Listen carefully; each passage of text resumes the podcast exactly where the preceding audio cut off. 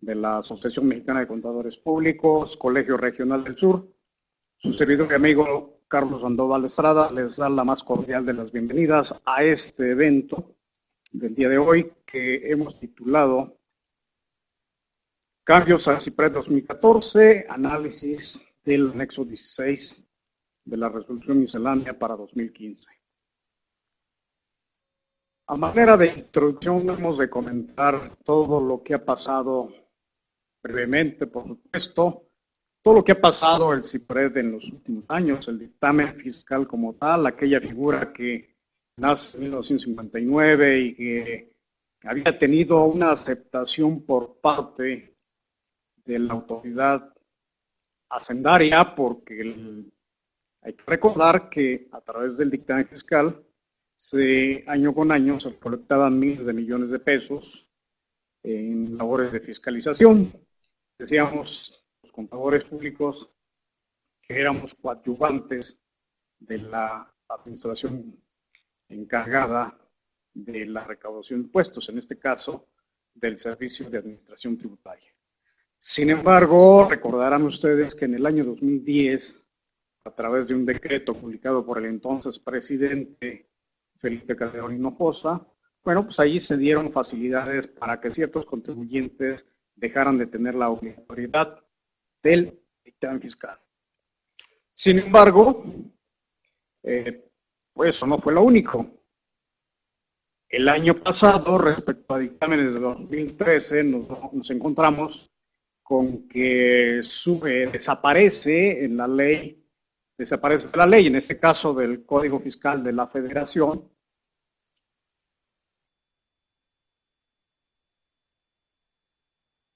parece que hay por ahí, dicen que está un poco eficiente el audio, vamos a ver, esto se debe.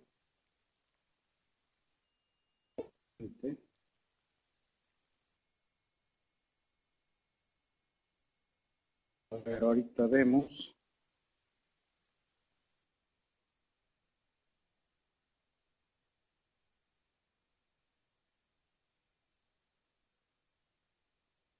Ahí vamos a ver qué tal está. Esperemos que esté mejor.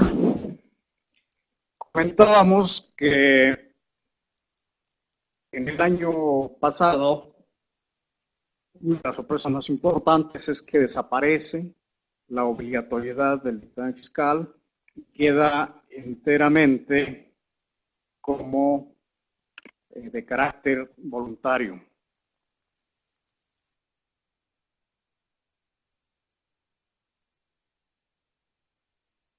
Aquí hay eh, opiniones encontradas respecto al audio, Hay quienes dicen que no se escucha, hay quien eh, Santa me escucha muy bien y vamos a esperar a que todo esté en orden, que todos tengan la oportunidad de escuchar y que podamos intercambiar puntos de vista. Reitero, el año pasado, en el año 2013, el dictamen fiscal se convierte enteramente voluntario, pero aparte de ser voluntario, resulta que los niveles o aquellos parámetros en que se basaba el dictamen fiscal, recordarán que esos parámetros se refieren al nivel de ingresos, a los activos y al número de trabajadores. Subieron, se elevaron de tal forma que hoy tenemos que están o que pueden optar por el dictamen fiscal voluntario aquellos contribuyentes eh, cuyos ingresos en el ejercicio inmediato anterior hayan obtenido ingresos superiores a los 100 millones de pesos o bien que sus activos eh, eh, calculados para lo que era la ley del impuesto al activo sean superiores a 79 millones de pesos.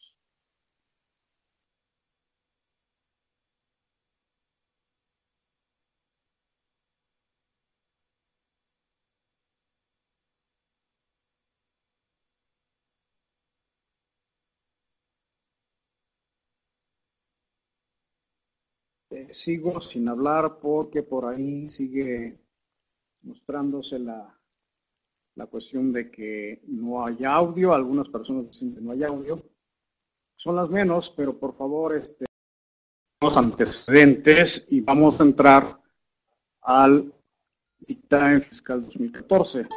Hemos estado esperando el formato guía y por fin, hace pocos días, sale publicado la resolución miscelánea el 30 de, diciembre. Sale, salen las reglas, el anexo 16 sale la anterior semana. Y bueno, pues este, algún comentario preliminar he comentado que el spread que nace en 1997 no había tenido cambios tan trascendentes como los, los que vamos a tener para este 2014. Me explico. En este 2014 hemos visto, bueno, en, el transcurrir de los años hemos visto que el número de anexos se va reduciendo. Es una cosa muy, muy cierta. Hoy día tenemos 19 anexos en donde piden información a decir de la propia autoridad, información que le es eh, la estrictamente necesaria para poder hacer los, los análisis al estado que guarda el contribuyente.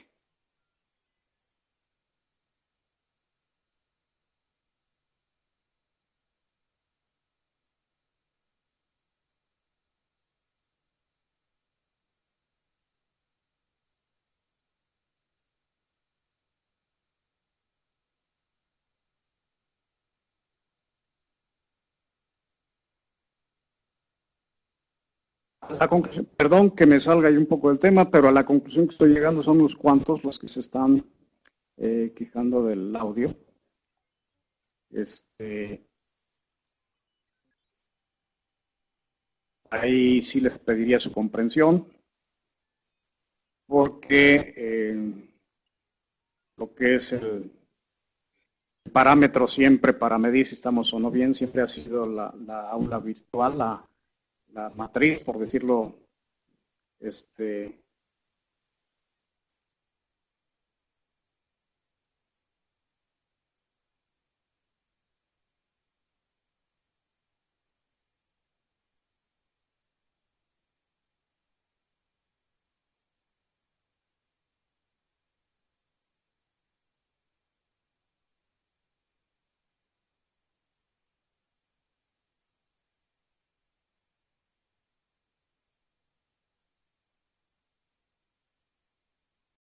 último que, por ahí les mandaba yo,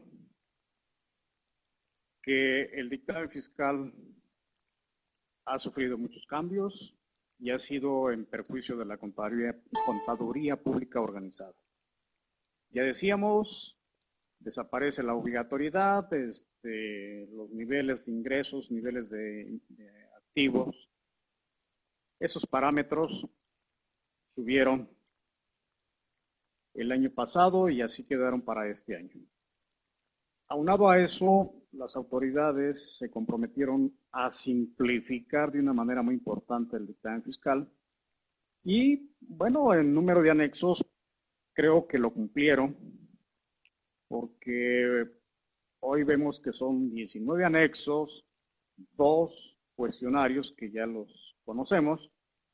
Y bueno, pero sin embargo, este, pues hay cosas importantes, decía yo, que es quizás para mi gusto, es uno de los eh, cambios importantes de las últimas fechas.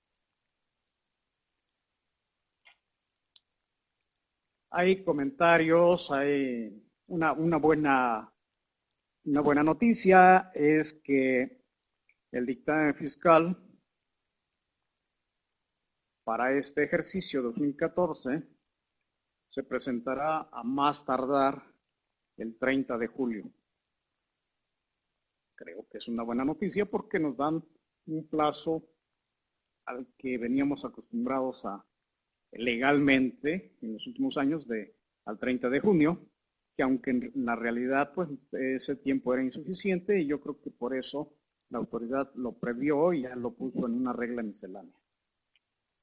Lo malo de esto es que tenemos hasta el 15 de junio, y esta es una de las novedades, tenemos hasta el 15 de junio para mandar vía internet la relación de impuestos por pagar. Pero bueno, este, estamos ya considerando lo, para, para trabajar en ese sentido. Vamos a trabajar, vamos a terminar y tener listos nuestro, nuestros informes, sobre todo esta parte que les comento, en relación con los impuestos por pagar.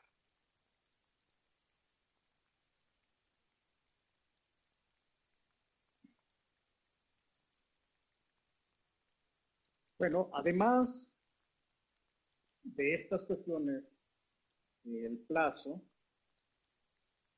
vemos que también nos señalan, muchos dirán, bueno, ¿cómo puedo saber si un contribuyente está o, no obligado en, los, su nivel de ingresos? Bueno, esto es muy fácil. Este, ya sabemos que son las ventas, más los otros ingresos acumulables. Pero también se preguntarán cómo vamos a determinar el nivel de activos si la ley desapareció hace un par de años. Bueno, para ello hemos este, encontrado por ahí dentro de lo que es el capítulo 2.19 de la resolución miscelánea publicada el 30 de diciembre, su regla 2.19.2, que viene el procedimiento o la forma de hacer el cálculo para obtener el valor del activo. Ahí está todo un procedimiento, es una regla bastante larga, pero ah, aquellos que calculamos impuesto al activo sabemos que este, eh, es muy fácil de, de calcularlo, digo fácil en cuanto al procedimiento, pero laborioso a la vez porque se tiene que considerar todos los activos que tenía la empresa, a pesar de que lo tratan de simplificar, tal simplificación no se ve y esto es con el único ánimo de obtener el valor del impuesto al activo a que hace referencia este 32A. Así las, las cosas, en el, el CIPRED, pues vemos que se va simplificando y nos vamos a dar cuenta que si ya entramos a lo que es el anexo 16, nos encontramos con que hay anexos que tuvieron que ser reformados, tuvieron que ser cambiados en virtud de apegarse necesariamente a las normas de información financiera. Y eso no es todo. Se está obligando a los contadores públicos que en el a la hora de revisar gastos de operación, gastos de fabricación, se haga el análisis de las variaciones. Y si las variaciones fueron superiores en más de un 14%, hay que aclararlas. Siempre y cuando el total de las variaciones de la cuenta o de la cuenta superen el 4%. Ahí ya tenemos algo por informarle a las adicional a las autoridades, algo que no habíamos hecho en todos estos años, ni antes ni con el Supremo. Analizar las, las variaciones. Y esto necesariamente tiene su razón de ser, muy seguramente para ver si el contribuyente no ha metido dentro de estos gastos y en consecuencia eh, aumentar deducciones de manera improcedente, es decir, no apegados a una realidad. Sabemos que eh, existen por ahí este, operaciones simuladas Y bueno, es lo que trata de evitar la autoridad. Esto no quiere decir que en la práctica no haya gastos reales que superen ese 14% y que por supuesto hay que aclararlos. Esto con toda la tranquilidad del mundo habría que hacerlo. Lo que trata la autoridad es encasillar al contribuyente, encasillar a los, auditores y obligarlos a que denuncien el por qué el cambio tan importante de un gasto. Ejemplo, en los gastos de mercadotecnia, el año pasado, el cliente, nuestro cliente, el contribuyente, hizo erogaciones de alrededor de 100 mil pesos. Y resulta que para el año, el año antepasado, hablando de 2003, y resulta que para el año 2014 el contribuyente hizo, una, hizo erogaciones superiores a los 3 o 4 o 5 millones. Si comparamos esa variación, nos vamos a encontrar que supera el 100 o 200% de incremento, 300 o 400, 500% de incremento. El auditor tiene la necesidad de explicar por qué, el porqué de la variación.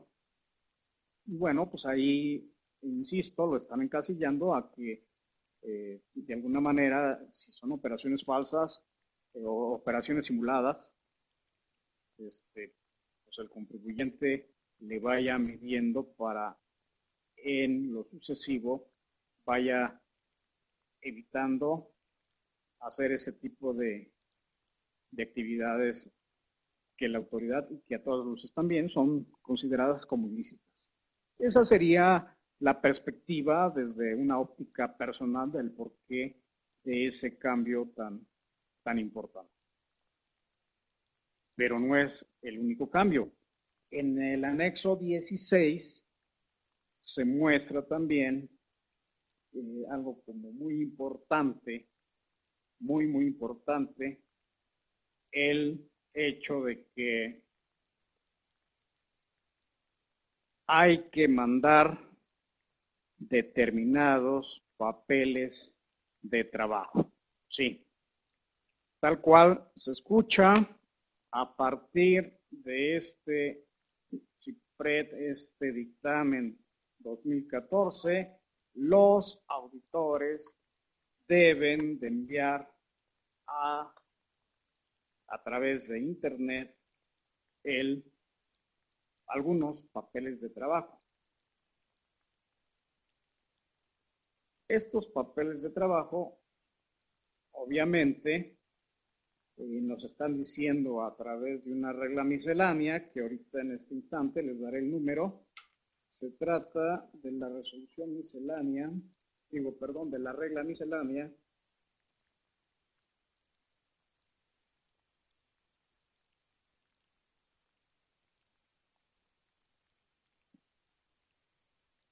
es un capítulo especial, se llama Evidencia de la aplicación de los procedimientos de revisión sobre la situación fiscal. Es la regla 2.19.9. Y ahí se muestran qué papeles de trabajo le vamos a enviar a la autoridad. Y con esto, pues permítanme decirles, y estarán de acuerdo conmigo, que esto viene a complicar el dictamen fiscal, la elaboración y la presentación del dictamen fiscal para el año 2014. Como pueden ver, sí es cierto en cuanto al número de anexos, se reduce, pero con reglas totalmente diferentes. Debemos de agregar a través del propio, nos entendemos que es a través del propio CIPRED los papeles de trabajo, a través de una herramienta especial. Porque permítanme decirles, el día de ayer eh, entré al, al CIPRED todavía tenemos CIPRED 2013. No tenemos la actualización. Eh, yo creo que ya no tarda la autoridad en subir dicha actualización y que nosotros con el solo hecho de accesar al Excel y abrir la página de CIPRED, podemos, o se da por actualizada, cuando así suceda, la nuestros archivos. Es importante luego estar al pendiente de estos de estas actualizaciones, porque de ahí dependerá cuándo podemos empezar a mandar los dictámenes, es decir, cuándo se, se, dará a conocer el, el formato guía ya en, en el dispositivo magnético. Pero no se olviden, debemos de adjuntar los papeles, algunos papeles de trabajo.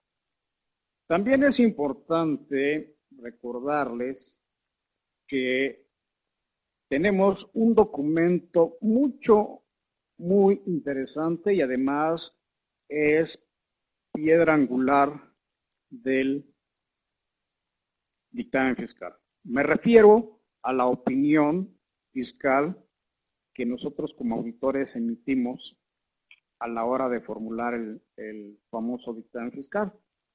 En la práctica, esta opinión recibe en, en, lo que es la legislación referente al dictamen fiscal. Esto lo conocemos como el informe sobre la revisión de la situación fiscal del contribuyente. Hay que tomar muy en cuenta lo que nos señala la regla 219, 2.19.6 de la resolución miscelánea. Ahí nos habla de cómo debe de venir estructurado el informe sobre la revisión de la situación fiscal del contribuyente. Algo importante, este informe sobre la revisión fiscal del contribuyente, déjenme decirles que para el año 2014 cambia en algunas de sus partes. Y me voy a permitir leer algo que resulta importante e interesante y que vamos a hablar eh, con más detalles. Leeré textualmente la disposición para luego comentarla. El contador público inscrito que emita el informe a que se refiere esta regla deberá indicar que existe evidencia de su trabajo en materia de muestreo de auditoría que justifica las conclusiones obtenidas en esta materia, lo cual se puede corroborar con base en sus papeles de trabajo, mismos que deberán señalar dos puntos. La descripción del sistema de muestreo elegido, las fórmulas y cálculos empleados para la confirmación de los resultados obtenidos en la muestra, la evaluación de los resultados de la muestra, los resultados obtenidos en la aplicación de los procedimientos de auditoría, los cuales deberán incluir cuando menos la clasificación del tipo de errores encontrados y el número de errores de cada tipo localizado. Y la interpretación de los resultados obtenidos en la muestra con base en los datos a que se refieren los incisos anteriores. Como pueden ver, se recordarán que en el año 2013 entran en vigor las normas internacionales de auditoría.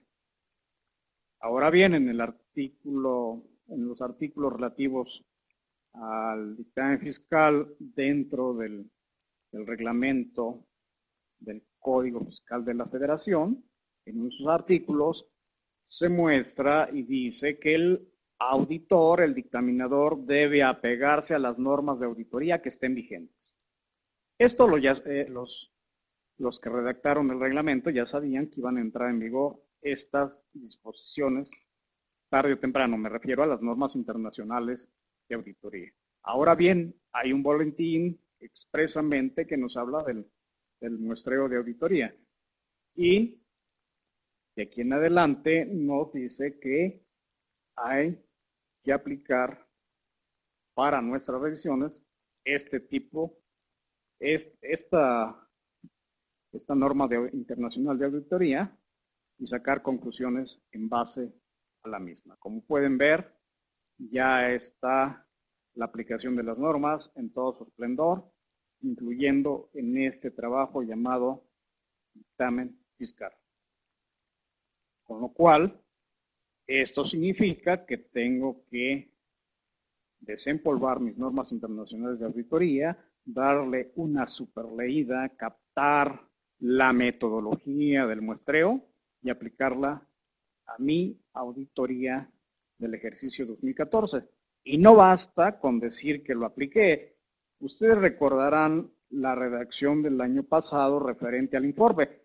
Simplemente decía que había en mis papeles de trabajo evidencia suficiente y competente de que había yo aplicado el muestreo. Pero ahora me dicen que tengo que dejar evidencia, sí, pero también tengo que ponerla a disposición de la autoridad. Es muy diferente, bueno, estoy diciendo en qué consistieron, tengo que señalar qué fue lo que encontré, qué fue eh, la conclusión a la que yo llegué después de haber revisado mi, de haber después de haber revisado los estados financieros de mi cliente. Esto, sin lugar a dudas, para muchos nos va a crear ciertos conflictos porque no estamos familiarizados con el sistema de muestreo. Estábamos acostumbrados a, una auditoría aplicando los procedimientos habituales. Se recordarán que inclusive la normatividad era las normas generales de auditoría, normas de auditoría generalmente aceptadas y este, también eh, se, se, les conocía como normas y procedimientos de auditoría. Ahora hacen toda una clasificación, están ciertos boletines y luego este, conocidos por, por una nueva numeración, están eh, suficientemente bien clasificados para que no haya confusión. Todo eso que está de nuevo hay que aplicarlo en esto. Y esto ya no tendría que, eh, lo estamos recomendando porque eh, por si alguno de ustedes todavía el año pasado hizo auditorías tradicionales, les recuerdo que ya estaba en vigor las normas de auditoría internacional. Ahora tenemos que decirle al, eh, tenemos que decirle al, al, SAT qué fue lo que hicimos y qué fue lo que encontramos. Por si fuera poco, también nos vamos a comprometer. Ahora no es de que en cuanto cambio, cambio un poquito de, normas, me voy a otro asunto, me voy a que el contador público, una obligación que también tiene, que va a tener que firmar, deberá declarar que los saldos a favor, ya sea que se soliciten en evolución por parte del contribuyente, ya sea que se hubiesen compensado, el contador público tiene la obligación de revisarlos. Y, más que revisarlos, deberá hacer una declaración de que esos saldos compensados, de que esos saldos mm, devueltos, sí, el contribuyente sí tenía derecho a hacer esas operaciones. le tiene que decir a la autoridad mediante una eh, mediante esta declaratoria que viene contenida en el informe sobre la revisión fiscal del contribuyente. Como pueden ver, nos están pasando una tarea importante porque si el saldo a favor viene del mismo ejercicio, no hay tanto problema. Si viene del anterior, bueno, tendríamos que regresarnos a, ver cómo estuvieron las cosas. Bueno, y ahí es donde empieza realmente el problema de lo que esto significa, porque no es declarar por declarar. tendremos necesariamente, a como yo lo estoy entendiendo, y espero que ustedes cuando lo lean lo, lo puedan entender quizás en la misma manera, o bien este, aquí dice Alfredo, aun cuando provengan de ejercicios anteriores, exactamente Alfredo. Aquí el problema se complica porque ¿qué va a pasar? Nos vamos a ser responsables de algo que probablemente no hicimos. Imagínense el caso de que es una primera o segunda auditoría y trae saldos a favor y que ahora los queremos aprovechar. Pues vamos a tener que regresar, vamos a tener que revisar declaraciones, vamos a tener que entender el contexto para dar el contexto de ese año para dar una opinión de que ese saldo sí procedió. Imagínense ustedes, en el supuesto caso que en ocasiones no se encuentra la documentación soporte porque ya han pasado muchos años, porque en esos años hubo un poco de complicación en la contabilidad y ahí se reflejan saldos que, que aparentemente son, que están en la contabilidad, pero que no tienen un sustento este, del todo. Y que el contribuyente dice, quiero que aprovechemos esos saldos a favor, voy a pagar o pagué mis impuestos en este año con, con compensación. Antes decíamos, bueno, este, es más fácil compensar porque la autoridad se limita a pedir determinados documentos.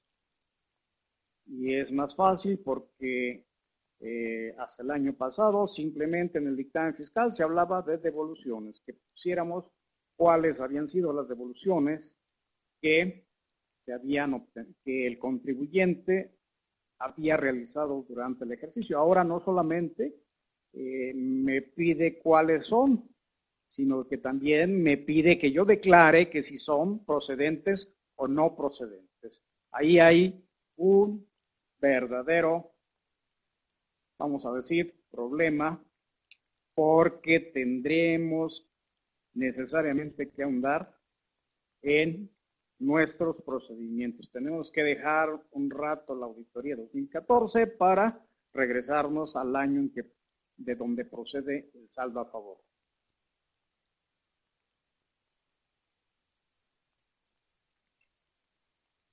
Y bueno,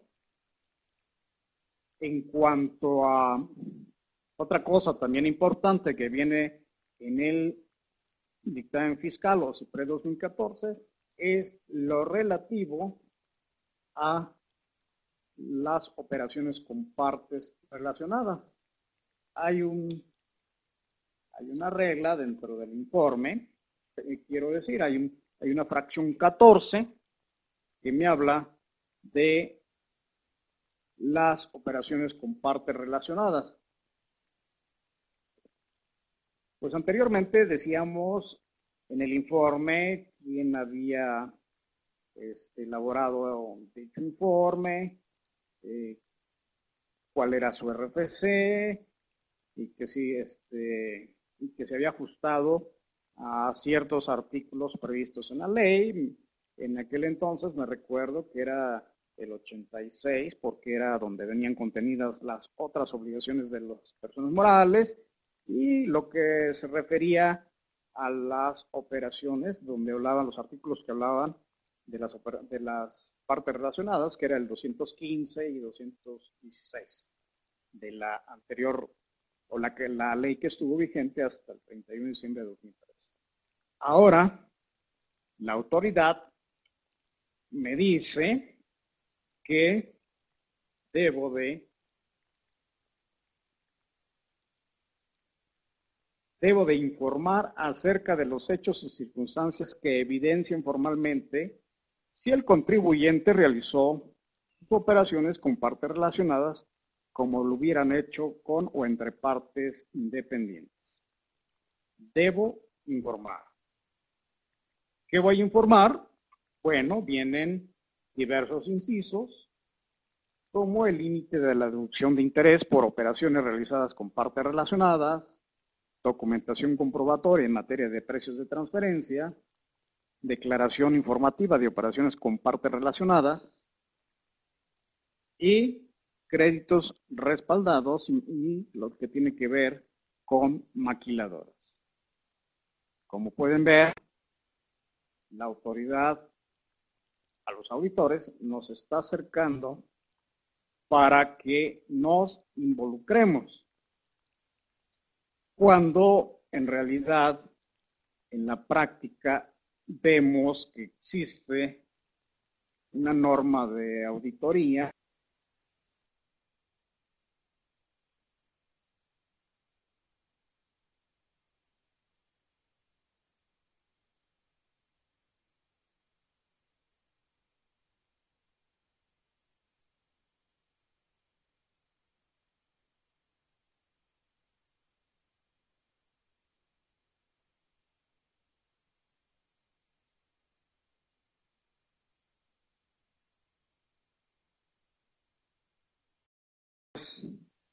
con partes relacionadas.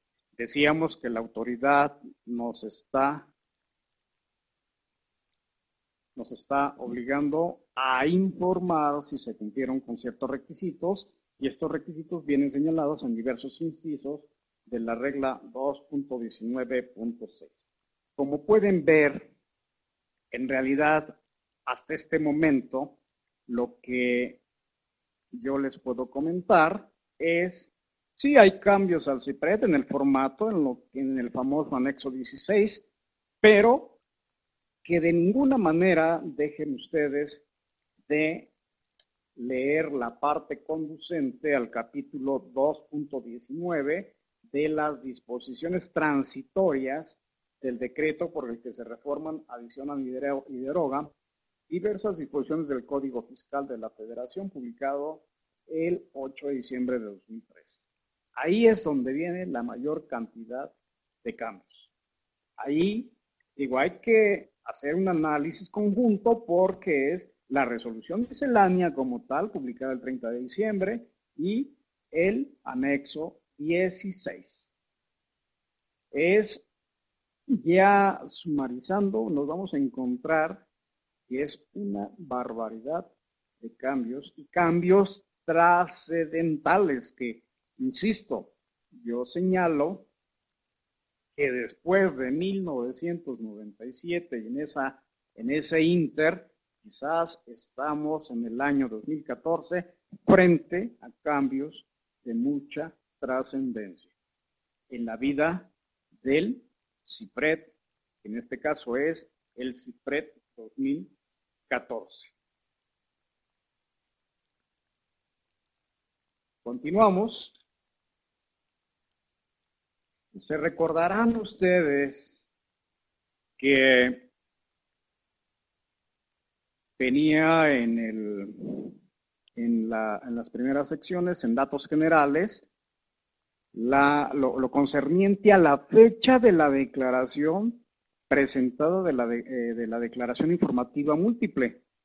Nos bastaba ver que se había presentado con tal fecha, inclusive en, la misma mañana en que se iba el spread, una declaración que se iba incompleta, pero que nos, lo que más nos interesaba era la fecha de presentación y hasta ahí. Ahora quiero que lo tomen muy en cuenta. Ahora, el contador público inscrito, con base en las pruebas selectivas de su revisión, deberá pronunciarse respecto a la veracidad de la información que el contribuyente haya manifestado en las declaraciones informativas presentadas en cumplimiento a las siguientes disposiciones fiscales. Y bueno, vienen varias, pero la que nos vamos a encontrar más constante es aquella que se refiere a la declaración informativa múltiple, donde viene eh, lo que es el DIM, anexo 2, información sobre pagos y retenciones del impuesto sobre la renta, IVA y EPS. Y anexo 4, donde dice información sobre residentes en el extranjero.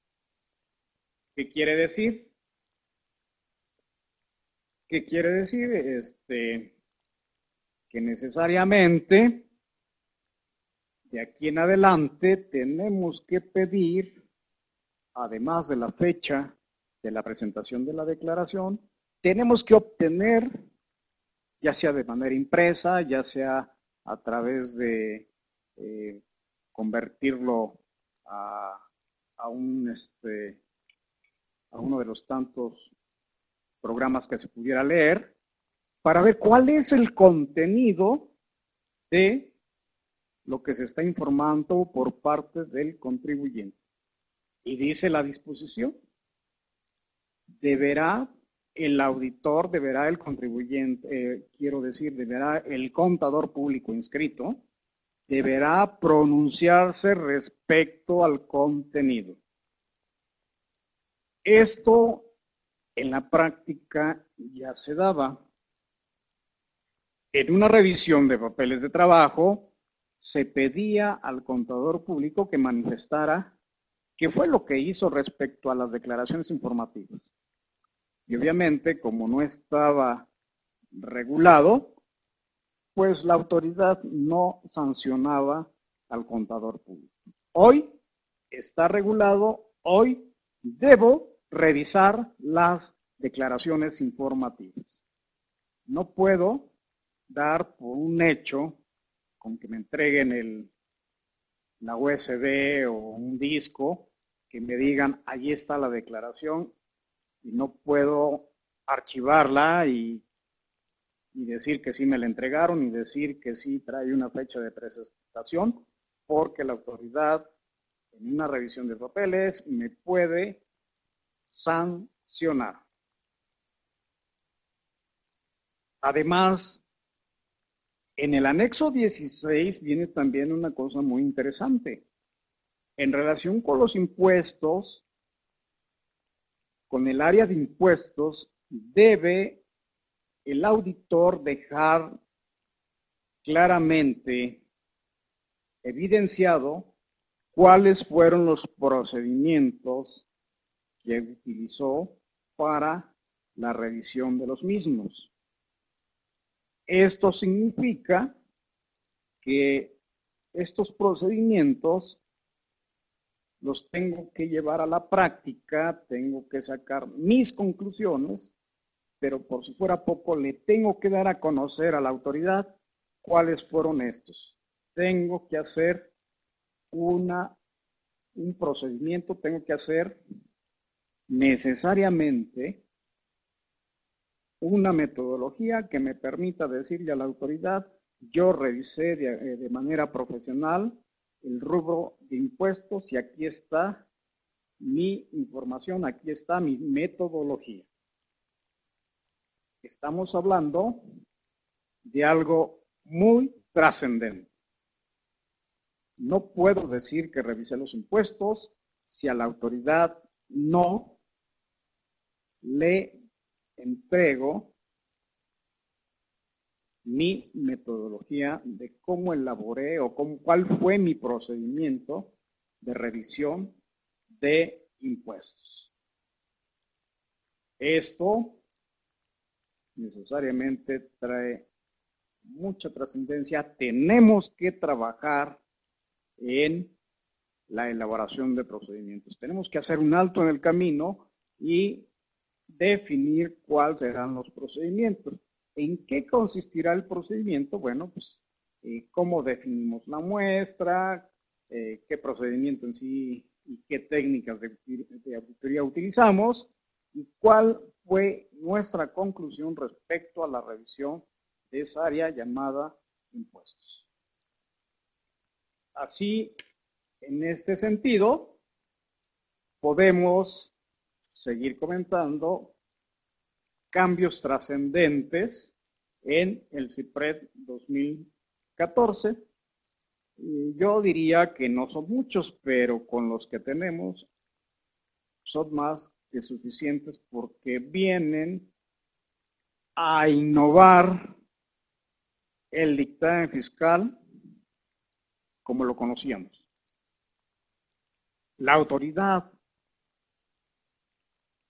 la autoridad tiene, eh, bueno, pues la eh, quiero decir esto, la presión por parte de la Contaduría Pública Organizada fue este, el convencer un poco a la autoridad y decir, bueno, pues no se quita el dictamen fiscal, pero ¿qué crees? Me vas a tener que dar información más concreta, más este, precisa para poder revisar a los contribuyentes. Si quieres dictaminar, te tienes que ajustar a estos nuevos lineamientos. Esto quiere decir, en la práctica ya aterrizando esto, quiere decir que efectivamente el dictamen fiscal se complica. Esto quiere decir que tenemos que estar a la vanguardia en normas de auditoría y en sistemas de calidad. Esto tiene que ver necesariamente con sistemas de calidad o bien con, eh, esta, eh, con materias donde se hablen del establecimiento de procedimientos. Así que, estimados colegas, no lo dejemos para el último, empecemos a trabajar desde ya porque los tiempos, a pesar, insisto, de que el plazo para presentar el dictamen 2014 es a más tardar el 30 de julio, yo les exhorto a que hagamos el mejor de los esfuerzos para que los, el procedimiento esté concluido lo más pronto posible y que puedan ustedes, sin retraso alguno, enviarlo a la autoridad para que sea la autoridad la que evalúe si revisamos o no adecuadamente el rubro de las contribuciones. Vamos a esperar a que salga el formato que se actualice, como apuntaba yo al inicio, que salga el formato, vamos a evaluarlo y seguiremos comentando muy seguramente en este o en otros espacios de lo complicado que puede resultar el dictamen fiscal para el año 2014. El tiempo apremia, no, eh, me despido de ustedes, no sin antes disculparme por estas fallas técnicas que están fuera de nuestro alcance. A nombre del contador público Jacobo Fournier Castañeda, a nombre de todos los que integramos la Asociación Mexicana de Contadores Públicos Colegio Regional del Sur, les agradezco el favor de su atención. Hasta la próxima estimados colegas.